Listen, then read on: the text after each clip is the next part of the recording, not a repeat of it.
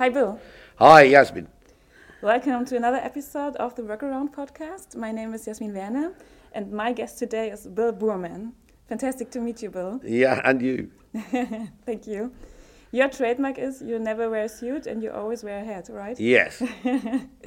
Bill, my first question to you is what made you already laugh today? Is there something? What made me already laugh today? Um, Yeah. I've laughed at a few things. So Mm-hmm. I, I had a meeting um, with a uh, a startup and quite an established business, um, jobs as a service Mm-hmm. in, in here in Berlin. Do you want to uh, say the name or Yeah, it's it's jobs as a service, uh, Yeah. or job, the jobs job job and partnership, JAP. Mm-hmm. Okay. I think they handle about eighty percent of the job postings in Germany. So very well, uh, Andy Bird, very well established business. But we just have fun, and I just like being in. Ber- I like being in Berlin.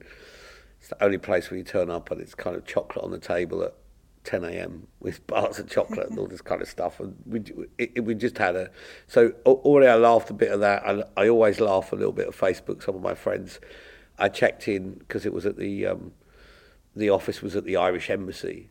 So um, I checked in at the Irish embassy and said I was going to get a new passport because of Brexit. So I've had comments all day on Facebook Oh my God. about, Yeah. about Brexit. So it's been kind of interesting. You have Yeah. to make yourself smile in these depressing times. Yeah, yeah, I see. But you're ranked as one of the most influential people in the fa- field of online recruitment. How did that happen? yeah, Can you um, explain that? Um, it really happened just by building a network and being um, just being active, really. And I think the other thing is not not trying to be a brand and not being deliberate about it. Just being yourself Mm. Yeah. online and talking about the things that interest you and um, mixing it with a strong passion for recruiting and HR and, and, and topics which are orientated around people, um, a passion for digital and where that's that's going to take us, um, and then just being a, very open as a person in everything from politics to things that I love like art and cooking and all this kind of stuff. And I think when you do that, um, people respond to that. Could you give give us a quick run through your life? My life, What did you yeah. do and so I. Mm-hmm. I, my very first job was at 16 um, in an agency. So I literally got off the train at Liverpool Street, started a job in an agency, had an agency, recruitment agency career for um, a lot of years, um, ending with being a um, director for training and HR and projects and all kinds of things for a, a, a recruitment business that we grew from six offices to about 175 over 12 and a half years. So you started with HR. Yeah, from uh, the recruiting, beginning. recruiting. recruiting. yeah. Um, and then moved over to um, had a training company for seven years, Mm-hmm. six really successful years. Seventh year was recession. Um, the recession came along. Um, I went bankrupt with the business and personally and everything else, and um, found myself for the first time coming out of corporate life with with nothing in the diary, and it was the start of social media really. So it was kind of eleven years ago, and as a result, I spent all day tweeting, and I created before podcasts. I created like um, one of the first, or the first one in Europe, I think, recruiting radio show where people would phone in. We, we'd have a published phone call. It's more popular in America, so kind of the very early days of podcast, early days of blogging. I launched a blog. I ran an event called Yeah. Tru, which is an unconference, recruiting unconference. Um, so just did lots of activity to see where that ended up, and that moved me into um, doing some work for Hard Rock Cafe, and we Okay. launched uh, recruiting for the opening of a new store in Florence. Um, we ran, uh, uh, we did all the hiring in two weeks. It was 125 people. It was done end to end in Facebook, including offers. And this is, you're talking um, eight, nine years ago. So, you know, when Facebook was still very much a personal channel, and that was really successful. So that um, made me a little bit digitally famous, I suppose, in our space. Was the case study at all the conferences and so on. We won a lot of awards, and as a result of that, I did work for Oracle, then the BBC, and and it was the launching of social media. It was this combination of recruiting, social media, branding, and through that into technology. So I work with startups. I work with um, seven startups on product. JobPal here in uh, the, the chatbot here in Berlin. Um, so started working with startups, with VCs, investors on what's going on in the market. I speak at, do a lot of research into what's happening in digital recruiting and HR. So, um, and I work with companies like Cisco and Oracle and so on on um, their technology and methodology, how they're going to work. So it's been really interesting. There's lots of work that fits together. Plus, I do the conferences and the research. So mm-hmm. It's all kinds of work that fits together into something interesting. Yeah. So it was more or less like a coincidence that a lot of. Uh, I think it's completely coincidence. So, yeah, I think what happens in the in the digital age is you can network, um, and I was in a fortunate position because I had nothing to sell in the beginning. I networked without an objective, so I wasn't looking for customers, right? Mm-hmm. So typically, yeah. people network with a sales objective of who can you connect with. I wasn't. I was just interested in interesting conversations, and I was also interested in really interested in geography and what was going on elsewhere because really Twitter gave us that first opportunity to connect directly with people in Australia and Singapore and China and anywhere where people were online. Yes. You could connect who were having interesting conversations about recruiting. So I connected with people without purpose in recruiting and HR and built a network. And I, and I think the lessons that I learned from that is when you build a network, um, if you you have to make a decision about am I going to try and make money from my network or because of my network.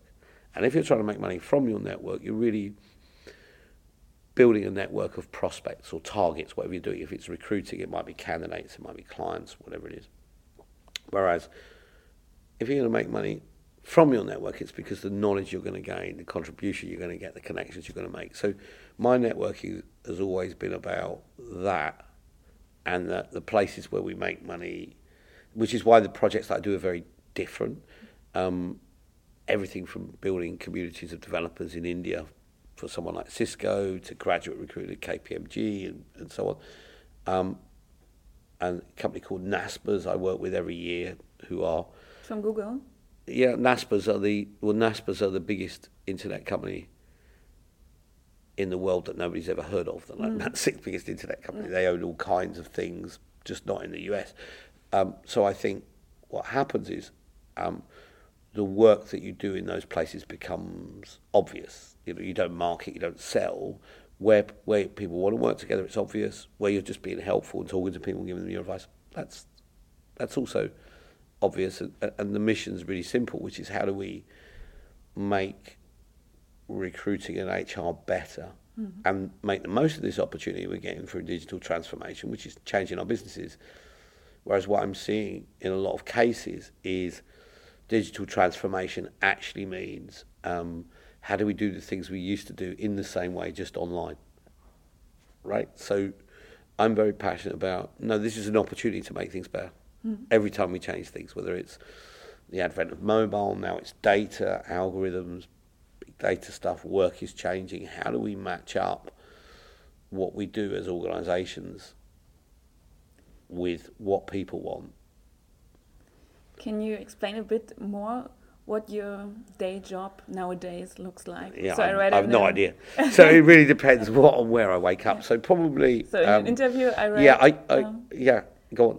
Uh, I read in an interview that your job is basically being the woman. That's it. yeah. I mean, that really is it. So that that involves lots. I mean, you said what made me laugh. Someone, someone um, published a meme about me today, right? Which I guess is fame of some kind. What and, and it, it, said, um, "What would Bill do?" And it said, "Confuse them with Boorman." And it's talking about somebody being in a client meeting, and he just went, "Yeah, I wonder what Boorman would say about this. Let's confuse them."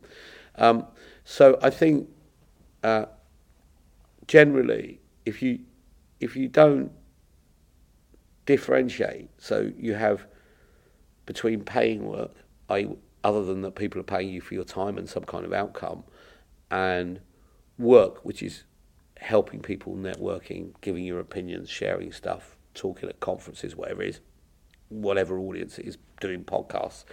If you um, treat all that with exactly the same passion and, and level of expertise, then things work out. And really, 80% of what you do generates 20, the 20% of billable time, you want to call it like that. Mm-hmm. So um,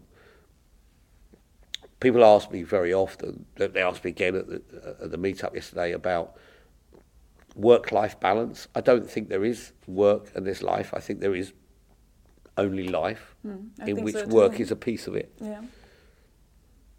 Work is a piece of it. So I think if we approach it like that and say, right, okay, what, what's my day job? Um, you know, it, it really is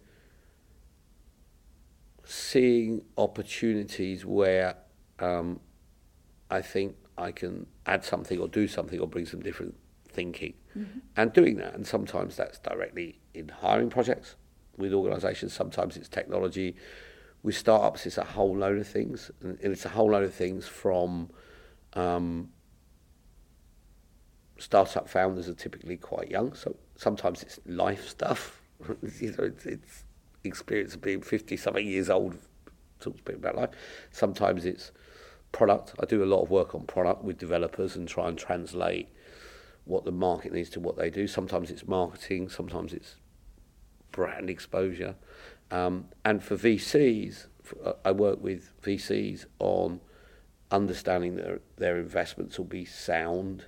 So I think what you get is lots of work that fits together in the people that you're working with, whether that's companies who want to do hiring, whether it's and then getting inside that, it helps you with the building, the design of products, and helping developers and quite often people who haven't worked in this people space but are building products with that, um, helping investors to understand what would be wise choices in terms of investments and what would work, um, and just uh, uh and just really recognizing that all those things are going to stick together. And I have a passion for startups because startups do disrupt the way we do things. They do disrupt our thinking, and sometimes because they have no experience and no background. So um, it's recognising that, but equally recognising that people change faster than companies. Companies are super tankers. They take two or three years, require lots of. You, know, you, work at Axel Springer, and pretty dynamic organisation, but at the same time, it's a corporation. If you want to change something, a practice, a process, it's going to take time people change instantly. People are agile, companies aren't. So it's it's helping companies to be to recognise what people are really doing. I, I, tend to say by the time um, companies catch up with people, the people have moved. Yeah, they're doing something different. Mm. Um, so I, I, I really enjoy kind of trying to figure that piece out and, and help companies and candidates and everybody else in the marketplace get and people at work get the technology that they need and get companies, get startups thinking about that, what that is and how they build that.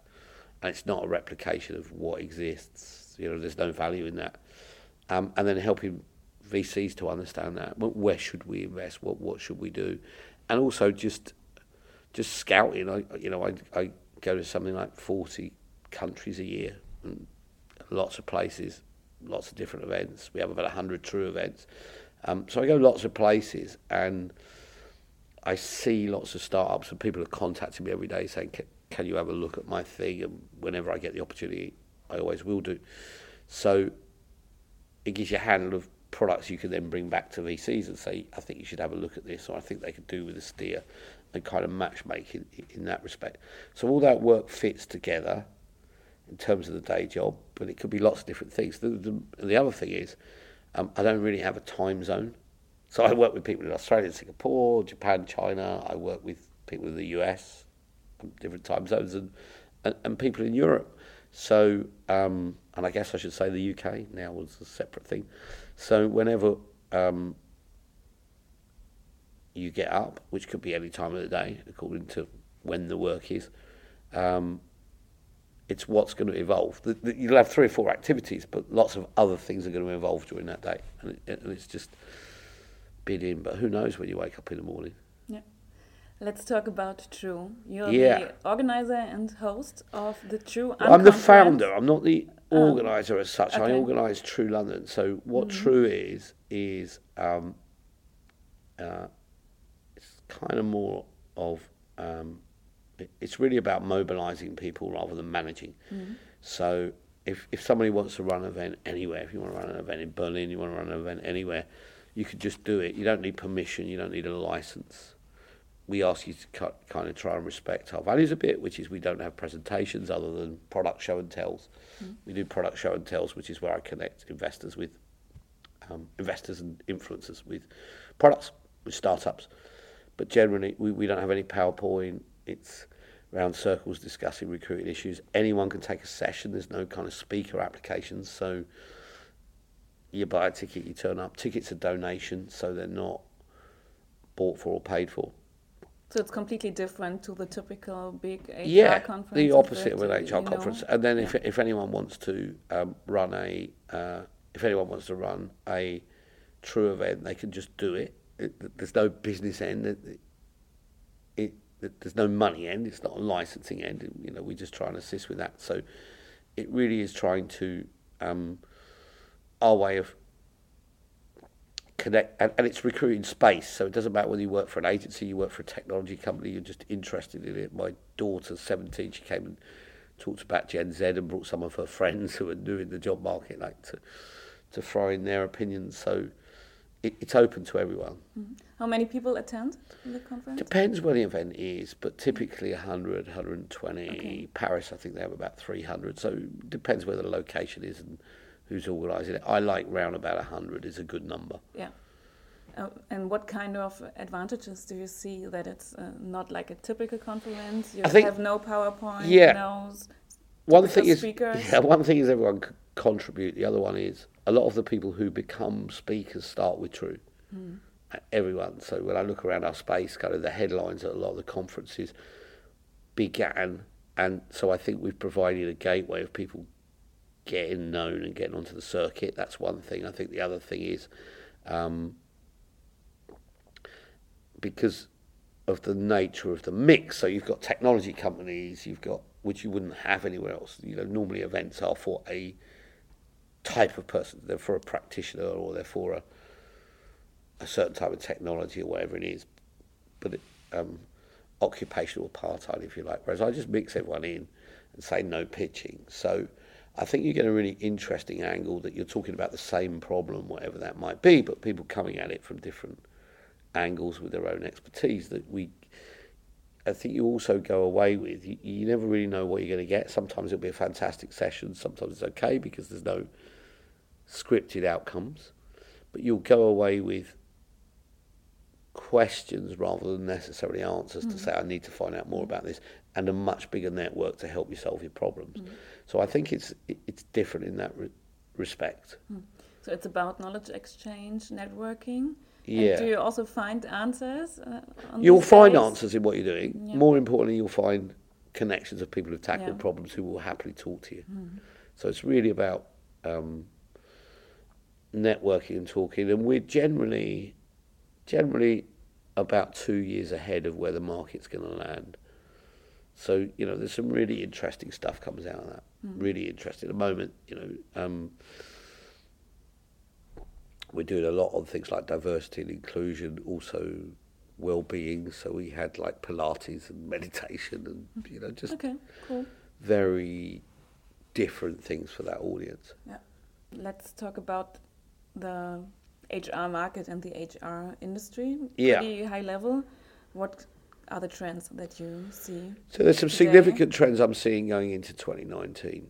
Um, so the first one is uh, the way people are. When I talked about people being agile, so um, what I'm passionate about and I'm collecting data on at the moment is we know length of service is shrinking. The average is about 2.6 months. Two years, six months with a company.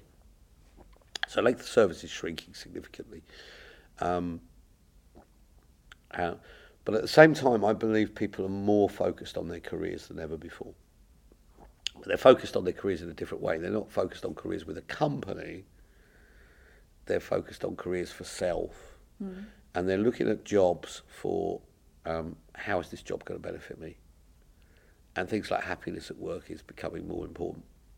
I'm looking at I'm at this place of work for short period of time. Retention isn't important, but having a relationship with the organisation forever is.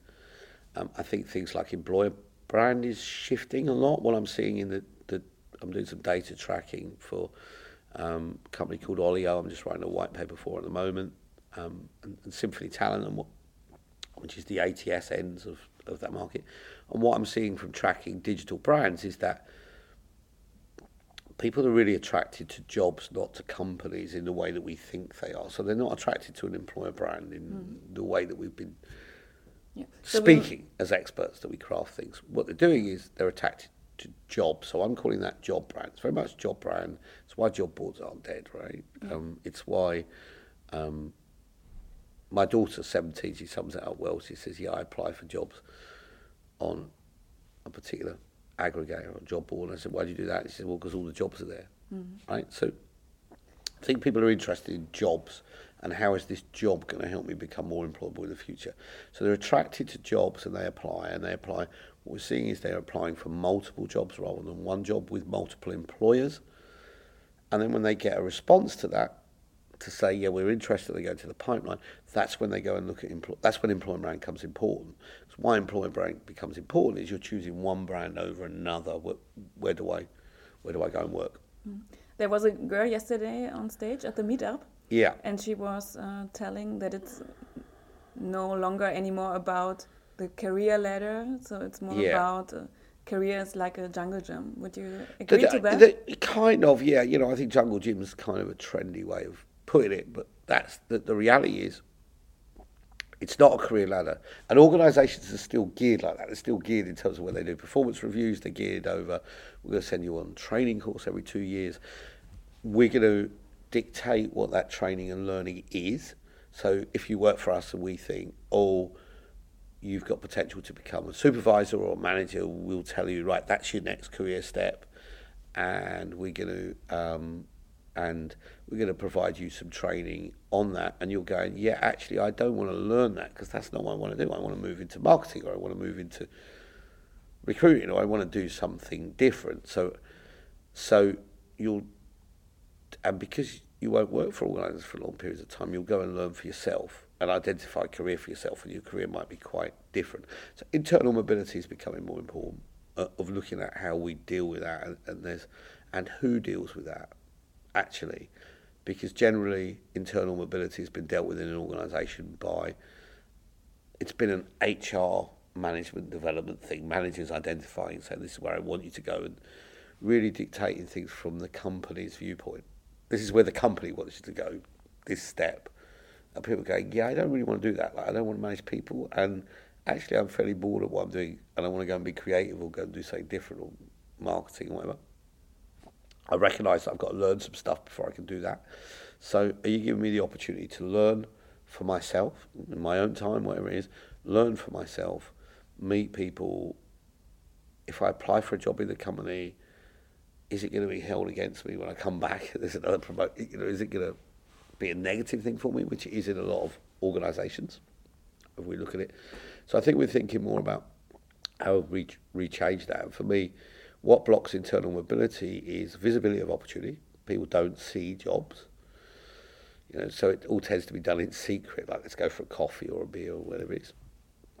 It needs to be much more open, and I think internal mobility should be a function of talent acquisition. We should source it inside first before we source outside, and we shouldn't need permission to talk to people. And then it's about visibility of jobs, which is matching people and giving them visibility of opportunity, whether they've said they're looking or not. Hmm. So they get the chance to consider that, and, and also career mapping of, right, this is where people have gone, where do you want to go? And these are the things that they've done, and get you thinking about your career in an organisation, and then it might move in multiple directions. I think as soon as we get rid of managers, actually the better. Hmm. And with internal mobility, you mean okay? Look at first at your own employees. Yeah, you should them. always look at look at look at your employees 1st mm -hmm. So look at who you're already committed with, and then look at ex-employees. So boomerangs come after that. Mm -hmm. So how I see it is a new type of HR. So, and, and lots of people get very emotional about this, but I think first of all, in recruiting talent acquisition, we have to have an acceptance that recruiting and talent acquisition is HR function. It's in HR. So wherever you go, you'll hear people saying, yeah, well, maybe we should report to marketing because it's more like marketing, or maybe we should report to someone else. It's an HR function. So I think accepting that it's an HR function, accepting that if we look at talent acquisition, 70 to 80% of our time and our budget and our money and our effort is spent on attraction rather than hiring. It's how do we get people to actually apply? What do we do in employer branding, all that kind of thing? And that's really misplaced. So we can automate most of that. And we can automate pretty much all of that attraction and communication, outreach, branding, all that kind of stuff. So if we automate that, um, then what what content do people respond to? What what content do people? St- what makes someone stay connected with you, whether they're looking for a job or not, so that you have a candidate for life rather than a candidate for rather than an applicant for job. So if you think about it, a candidate is anyone who wants to be connected with your brand anytime to stay in touch with you. An applicant wants to be measured against a job. They've said, here is a job I'm interested in. Look at my CV against this job, invite me in for interview, give me some tests, make me do what I've got to do, but I'm interested in this job. Candidates are going, I'm interested in this company. So how do we stay connected with candidates so we can invite them to be applicants when it's appropriate, find out enough about them? I think the secret lies not in the employer branding stuff we're doing right now, like here's a video of us all having a good time and aren't we great, and here's our football machine and all that kind of stuff, but it's actually learning and development, which touches on the stuff you say. If people don't stay with companies and they've got to learn individually, how do they learn? And they learn digitally, access, it has to be free because um, you don't really have a budget for self or, or much most of us are just trying to pay our rents and eat and that kind of basic stuff. So, what have you got that you can share with the world? Learning and development, opening up the doors and saying, here's the L&D stuff. So, if learning and development is employer brand, and that's also why people take a job because I can come in and learn. That's the number one attraction. I can come in and learn, make myself better, which will make me more employable for another employer, more attractive in the marketplace how and where can we provide that from? And then if we're taking internal mobility into talent acquisition, right, what's the gap? The gap is learning, the, the career pathing, career mapping, which comes from a talent acquisition point of view of saying, right, these are where the jobs are going to be. These are the kind of things. This is why you're missing. If you applied for this job today, you wouldn't get it because you're lacking in da da da. Here's the content that you need. So our, my view is my vision is what we'll see and what I'm trying to help organisations build is some kind of new role. We could call it people, we'll call it whatever you want, which talent acquisition is replaced. It isn't about talent acquisition because there's natural laws of attraction if you get your branding piece right. Um, there's natural laws of attraction of, of, how people find you, so that we make um, so that we make content about learning and development, progression about learning and development, career pathing, all that kind of stuff, and that we do all that, um, uh, which sees learning and development, talent acquisition as one single function within HR, which takes care of people in their whole life cycle, including alumni, people who've left, people who've worked there before. And learning, because people won't get learning elsewhere, will keep people connected. So what becomes important is not retention of employment, but retention of relationship. Do you still respond when I reach out and message you? Do you still respond to that? And digitally, that's going to mean um, one-to-one messages rather than mass messages, and it's going to be in a messenger format. Mm. And people who are following you know that social recruiting is also a very important topic for you, right? Yeah, kind of. Well, it, I mean, that's a label that's been given to me because it's easy to say if you use Facebook yeah. for branding, you do yeah. YouTube stuff, and you do all that kind of thing. It used to be we used to call it social recruiting. The reality for me is it's just it's recruiting. Mm. It's how you recruit people, yeah. and it's using all of the channels that are available and appropriate. If the best way for me to hire um, a developer is to put a sandwich board on and walk up and down the street outside, then that's the channel that's available to me. If it's to go and speak at a meetup, if it's to do a podcast, there's so many different aspects to that that it's using everything that was that's available. And I think um, my reputation for social recruiting became that just because in the beginning, at the start of those times, I was just more imaginative about how you could use that than other people. I wasn't trying to do what I'd always done, just digitally, which is generally you work in digital transformation. So usually what people are doing is saying, how do we take what we already do and just do it on a smaller screen or in a different way?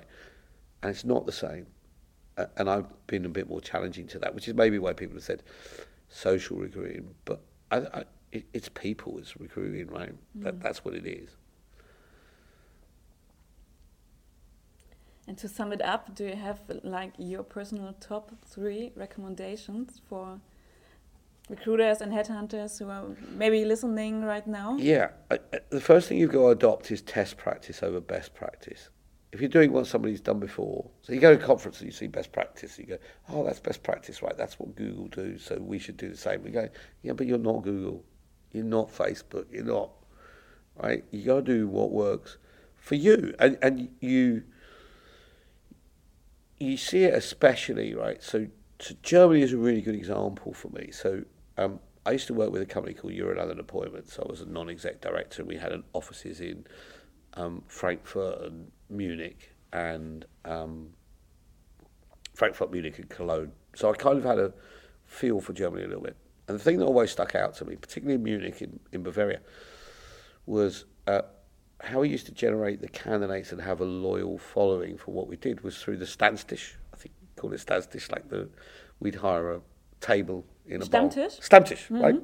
And we built a business through Stammtisch, right? Yeah. Um, and I was talking to actually a global organisation, um, German organisation, uh, Hays, but the, the, the country managers, very recently at a meeting and saying, really, all we're doing digitally is taking that Stammtisch and doing it offline, doing it online.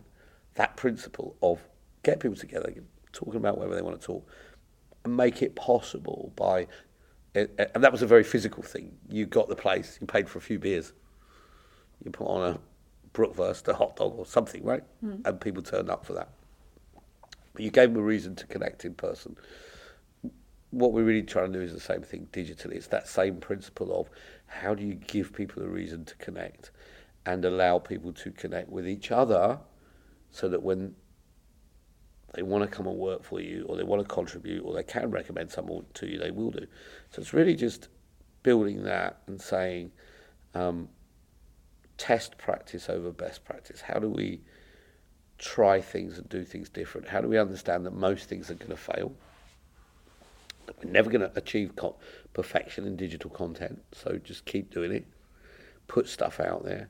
Um, I think embracing that, and the biggest thing is stop thinking about candidates and applicants and hiring managers, and go back to thinking about people. It's people connecting with people on a human level. Make things human, you know, and, and, and think what is in the best interest of everyone I think at the moment we, we've got too hung up, especially in HR, we've got too hung up around how do I get a seat at the table, and mm. in order to get a seat at the table, you, you have any conference, you hear everyone say, and you heard it yesterday, right? You've got to think about the business and the business objectives and the business and link it into the business. And if you want to get budget, you've got to link it into the business and do this for the business. And that's great. But if we're doing everything for the business, who's doing anything for the people? Mm.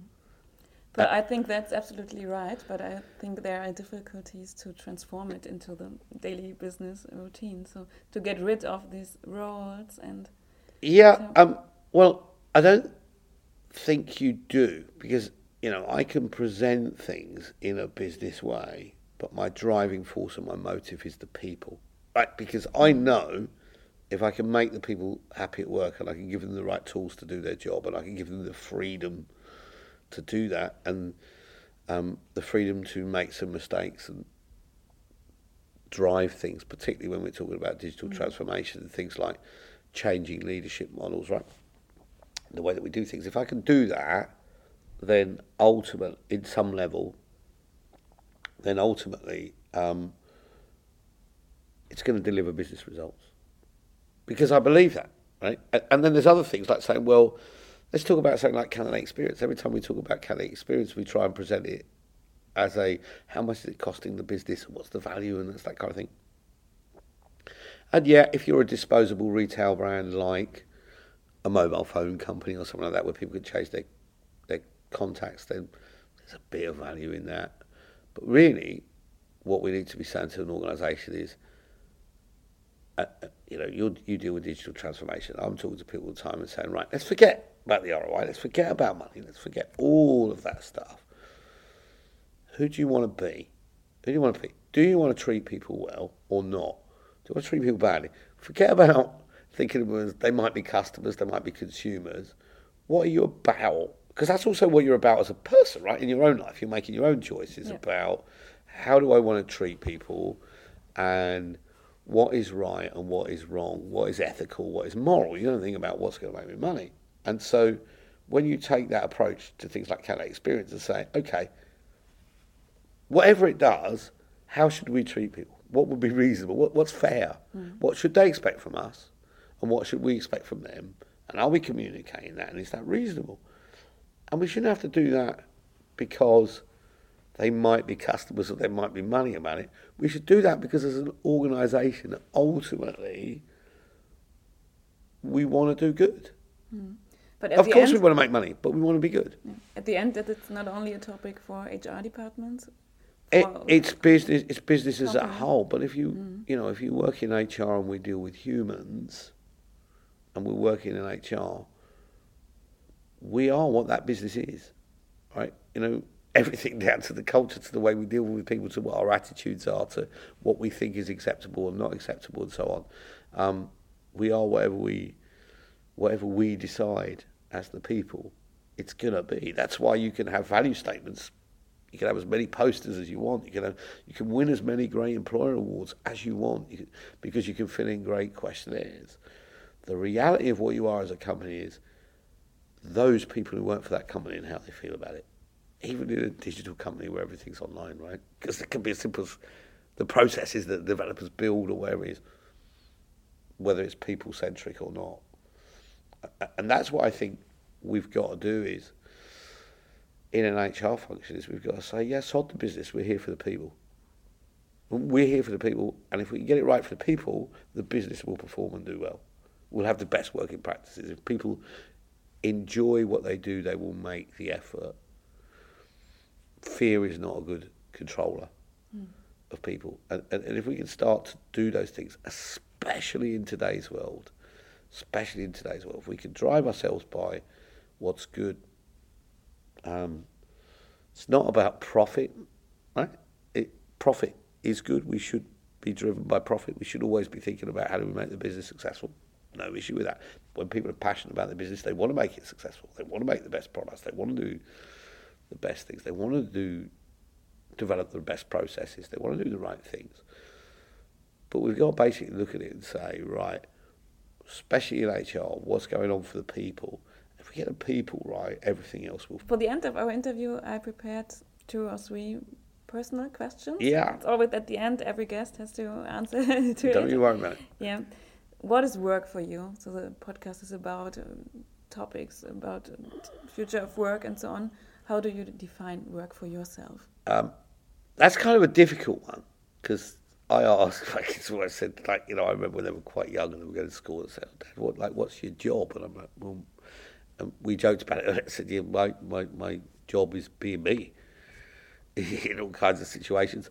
And what do you do? Well, I do stuff that I get paid for because it really is very different between working with a startup to on product to maybe we're doing a design sprint, maybe we're talking about in a company talking about process and application and how should we work. Sometimes it's training people, sometimes it's cultural change, sometimes it's content, sometimes it's speaking, broadcasting, whatever it is.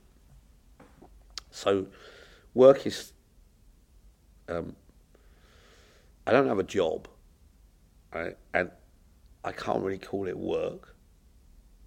I, I, I can't call it work. It's not like, oh, I'm going to work today, you know. Because it's so much fun. Yeah, um, it, it, it it's fun and it's um, it's enjoyable. It's challenging a lot of the time. Um, so I don't really think of it as work. But then you know I don't have a job. I don't have an employer. I don't have someone I have to answer to, other than myself. Right. So, um, I'm very different to most of most of the population who have to put on a suit and go to work every day. Um, so I don't consider it work. Mm. Um, and I think, you know, what is work? Work is what most people have to do, uh, the essential bit in order to eat on a Friday, in order to pay bills. I, I think actually, uh, this is an important topic to bring up. When we talk about future of work um, in podcasts like this, um, when we talk about disruption, recruitment processes, we tend to concentrate on the top 20 30% of talent. Right? So we're talking digital, we're talking all this kind of stuff, senior people, CFOs. And that's where we talk about how do we attract these people, what are they motivated by, what they're looking for from a job, and all that kind of thing. We underestimate that probably 70% of the workforce is motivated by can I feed my kids next Friday? Do I have paying work this week for 40 hours that's going to enable me to do that? Am I going to get paid on time?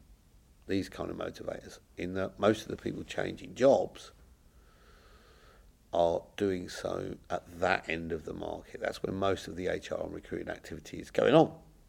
And we focus on our bubble is talking about the top 20, 30%. So how's work changing? Um, how is work changing for that end of the market, and really it's getting worse. We're using technology to figure out how do we cheat these people more. How do we make people poorer, really, you know, and how do we make sure we only pay them for the hours that they work and we make it hard for them to get jobs, hard for them to connect with work. Um, lots of organisations, you know, um, without wanting to highlight any in particular, but people like Deliveroo and so on, um, DHL in the UK, delivery companies, um, delivery, especially logistics. You know, how do we make it hard for people? Removing people's holiday pay, all kinds of things, perfectly legally. Right? Mm. So no one's doing anything illegal.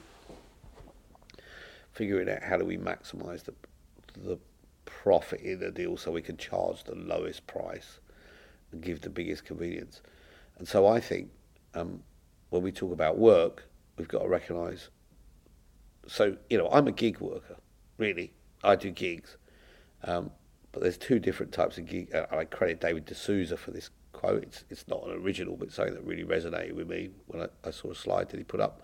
Um, David D'Souza from the CIPD, and what David talks about is when we talk about gig workers, we normally talk about the people who chose to be gig workers, like me, people who are getting very well rewarded for a limited number of hours and a lot of expertise in certain circumstances, right? So we choose to be gig workers. We choose not to be employed, and we have the benefit we can earn enough money in a certain amount of time to make that okay. Most people who are gig workers don't choose to do that. They have no other available lifestyle or no other available means of earning. So I'm very passionate and driven. Okay, sorry, this was supposed to be a personal question, but I'm very passionate and driven about the fact that actually that's not quite right. We need to figure out how we change that. What are you learning currently? What you cannot do yet? Everything all the time, right? You know, and, and I something really, special. Yeah, I mean, I mean, my big thing over the last um, couple of years, really, uh, I, I've had four real interests, which I, I think reflects lots of different parts of my life. So, my children are 17, 19, um, puts you on a different mission about what you want. Um, and my children really opened my eyes to all kinds of things around diversity, LGBTIQ. Um, I've met people, for example, Joe Lockwood, um, who've really educated me in terms of all kinds of things like the trans community and difficulty for people people who are autistic. I was at an event recently, RL100, who's run RecFest great events, um, who were talking about um, autism, Unleash. I speak at Unleash, the, the, kind of the three conferences that I measure the year out is between London. Mm. you know, anyone who can should do London, um, Paris, and San Francisco as a measure of the year. So what's going on. And they've had happiness speakers talking about happiness. And I'm beginning to understand. I used to think happiness was kind of hippie, hug a tree stuff. I'm beginning to understand that. I'm beginning to understand. I'm spending more time with um, street artists and people who are creative. I'm doing stand up comedy, which is really something I took on. Doing over the last 12 months, which has helped me learn a lot of stuff. Looking at the creative process, and I think we've spent so long on STEM, especially in Germany. I mean, we've spent so long on STEM, science, technology. This is going to be the future, and our schools have been driven like sausage factories to say we must get good marks in maths, we must get good marks in technology, we must make women engineers, we must do this, we must do that. That everything that's been driven out of um, education and life in many ways due to time restraints is art and creativity. But the reality is when we look at machine learning recommendation, what we're going to need more of is art and creativity. We're going to get we're going to need more people who are, have creative thinking, who are artistic. So I'm learning a lot about life from kind of street artists and um, some really good street artists. Hello, the Mushroom, London Subdued, political art and stuff, right? There's lots of material. So I'm, I'm, I'm really, and they also are at tru events doing street art. So I'm learning a lot from kind of artists, unusual people. And the other thing is um, cooking. I've learned that I love to cook. So I've been in Italy a couple of times, learning to make pasta and cooking. Great. And, and I think you have to, thing you have to do, especially if you work for yourself, is you have to learn that it's okay to spend an hour, two hours cooking. It's it's good to relax. It's good to you know. It's positive for you to find these it's these like meditation. Sometimes. Yeah. So so my learning has been really looking at diversity and thinking about that, mm. and class system and what that means. And, you know, we're going through um, particularly political turmoil in the UK with Brexit and this kind of thing, you know, which is for someone like me who considers themselves to be European and work in Europe and living in a place that doesn't consider itself European, I'm witnessing a lot of um, conflict in that, right, and lots of lots of things. So, um, I'm having to learn how do I deal with that. So the learning and, and um, sh- that I should speak up about things. I shouldn't be thinking about how will that affect my business plan. If I don't like something that's going on in the US or wherever it is, I should speak out about that, and I should show try and embolden and empower people to speak about things in the right way. So the things I'm learning is really how do you deal with that? Because you know I've never been in a position in my life, if I think back, where significant political conflict and division. Um, enough. I've always been passionate about things, but I've never felt passionate about things to the point where I'm going on street marches and getting angry about stuff, right? Um, and I've never, and I'm arguing with people on Facebook and putting quite a lot of time into these kind of things, where politics and those kind of things and a sense of justice around um, different communities and actually looking at it and saying, you know what, I never knew, I don't want to say white privilege or any of that stuff, but I, I never knew the advantages and benefits that I've had in my life mm. that other people don't. Mm. And I'm beginning to see that because of my children and some of the people they're introducing to me and people I meet. And I'm beginning to say, yeah, your life is pretty hard and there are some things here that are wrong. And we need to stand up and be counted about that. At the same time, it's discovering this artist in creativity and saying we need to do something, whether that's do a bit of comedy or do whatever you do, right? We need to do things that are different. Bill, we're at the end of our interview. Yeah, it's been great. Time's flown by. Thank you for your time and thank you for the in, insightful interview. My pleasure. Have Talk a safe again. trip home. Thanks. Bye bye. Bye.